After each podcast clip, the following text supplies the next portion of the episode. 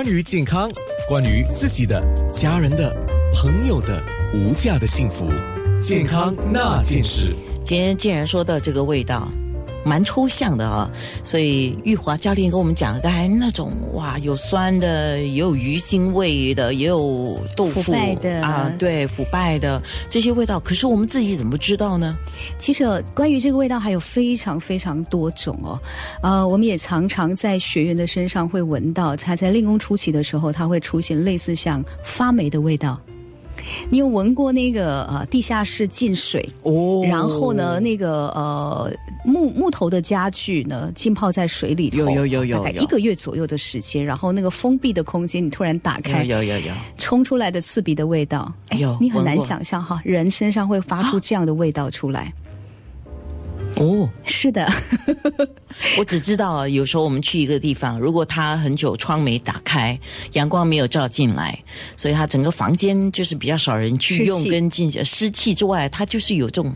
酸酸酸酸的味道。是的，所以你看哦，呃，人如果假设都经常不动、久坐的话，那么身体的这个气血运行不利的时候，你想身体里头的湿气肯定也是代谢不利的，对不对？是所以我们刚刚讲到这个，呃，有些人他身上会发出像发霉一样的味道，这是这是可以想象的，可是他自己不知道吗？自己不知道，而且会从头到到脚都散发出这样的味道出习。惯自己的味道。基本上来讲，因为很多人闻不到自己的味道啊，主要是啊鼻窍不通也有可能。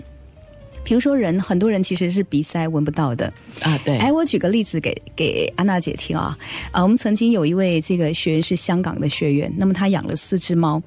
他一个人独居，因为儿女都不太喜欢回家。后来他来练功的时候啊，他的鼻窍通的时候，他回到家竟然想吐。他说：“哎呀，天哪，我们家怎么这么臭？好恶心的味道，什么味道？”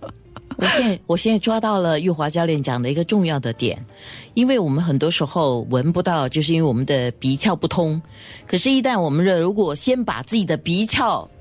打通了啊，就是打通的意思，当然就是身强体健这样的方式了啊。然后你就可以知道什么是对的，什么是错的，什么是一个警示，你应该要去注意的。是的，因为其实我们我们的身体其实都有这个呃，算是这个感应的神经嘛对哈。那么包括我们的嗅觉也是有的啊。那么我们的身体啊，包括对体温、对温度的这个呃呃。感觉的这个感官的神经都有的，但很多人其实都钝化了。那么在我们在气功界来讲的话，我们叫气堵。如果假设堵在我们的鼻窍的地方，你是闻不到香臭的，各种味道你是辨别不出来。那么包括比如说，呃，我们嘴巴里头吃的味吃的东西哈，嗯味道啊，很多人其实也都是没感觉的是啊。那么但是呃，我们如果假设我们的舌头灵敏度够的时候，其实我们是可以尝出各种各样的味道出来，是天然的还是加工的，还是有害的？其实这些味道都是可以尝得出来的。哦，其实讲到那个吃的味道的话，你知道那些品尝美酒美食的人哦，他基本上要保持自己的口腔口腔是纯净的，对不是干净而已，纯净就是说没有太多的杂的东西，那么它的灵敏度就可以保持。那一样的，我们如果能够保持我们全身的这个五脏六腑的灵敏度，对。那是不是比较好呢？对，因为我其实我们的我们的五脏啊，基本上都有窍门嗯啊，比如说窍门就包括我们的眼睛啊、眼耳鼻舌这一些都是我们的五脏的窍门。那么当我们的五脏功能退化的时候，我们这些窍门的啊、这个敏感度都会下降的。所以很多人他比如说。鼻塞呀、鼻子过敏啊，这些其实都很多人是肺气弱、肺气比较虚，所以他就闻不到这个香臭。那么有一些人对这个啊，比如说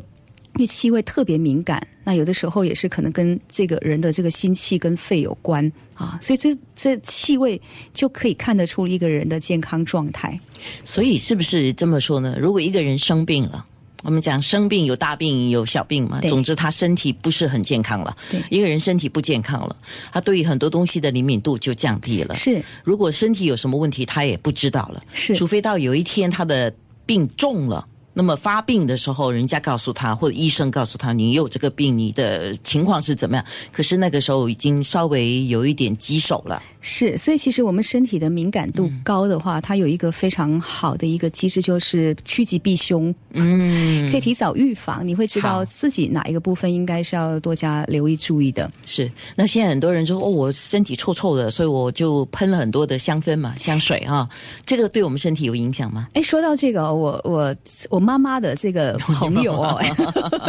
哎，七十几岁哦，你看七十几岁，基本上很多人其实身上都有一些味道啊。嗯，那么他呢，他就他就回来跟我分享说，他的朋友跟他抱怨说，他的子女哦，还有他的孙子都不愿意靠近他，觉得他身上有一种味道，所以他就回家拼命的啊，用很香的那个，你知道这个洗发精啊、沐浴乳、喷香水，然后就把自己想要弄得香喷喷的。可是当他喷完了以后呢，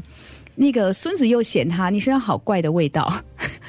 不但不是香味，反而是一种怪味，因为他自己身体本身的味道，再加上这一些啊外来的化合物哦，它就混合成一种非常啊特殊的一种味道，所以孙子就更不愿意靠近他。哇，天哪！对，所以呢，这个身上的味道，它呃除了身体健康状况以外，其实它也会呃影响到人际关系。嗯，当一个人如果身体很臭的时候，你会发现很多人跟他相处的时候会很会有点想要尽量避免。所以讲到现在呢，最重要的一点就是你如何来自我保健。这个就是我们今天的关键了。对，所以保健的方式有很多种，饮食啊、起居啊、运动啊，运动也有很多种。所以今天我们准备一下，我们的面部直播要开始了啊。好，所以面部直播你会通过怎么样的运动来帮助朋友，就是在这方面来自我保健呢？好，我想来跟大家再复习一下上次我们介绍过这个颤掌啊。那么这个颤掌其实非常好，它可以一次就可以帮我们这个调动手部的六条筋。经络，嗯，我们手部六条经络包括我们的太阴肺经、我们的肺啊，还有包括我们的大肠经，以及我们的心包经，还有三焦经、心经、小肠经。所以呢，我们要通过这个末梢的微幅震动，来帮助我们达到这个脏腑的这个这个利用这个啊啊震动的频率，来帮我们达到我们这个脏腑的一个气血的调和。嗯，对，所以呢，很多人在做这个颤掌动作的时候呢，他可能会手上可能会出现啊冷风出来哈，或者是呢，他的身上在颤完之后，他会发现他的身体他会有一些味道散出来。安姐的表情非常可爱，我在想象，我在想象你说的那那不就是怎么讲哈？那那不就是可以去拍武侠片了吗？有冷风出来，其实这是一种感官哦，一种感官，他自己感觉他的手呢一直不断有风，好像这个呃，这学员形容就是啊，好像有那个风，那个风从他的手一直不断的冒出来的感觉，而且是凉的。天哪！那其实这在我们这个我们在这个道家养生学当中来讲的话，其实就就是寒气。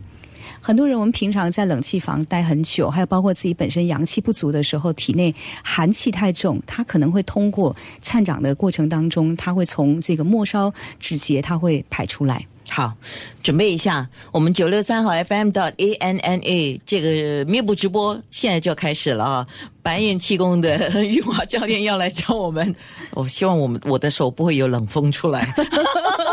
健康那件事。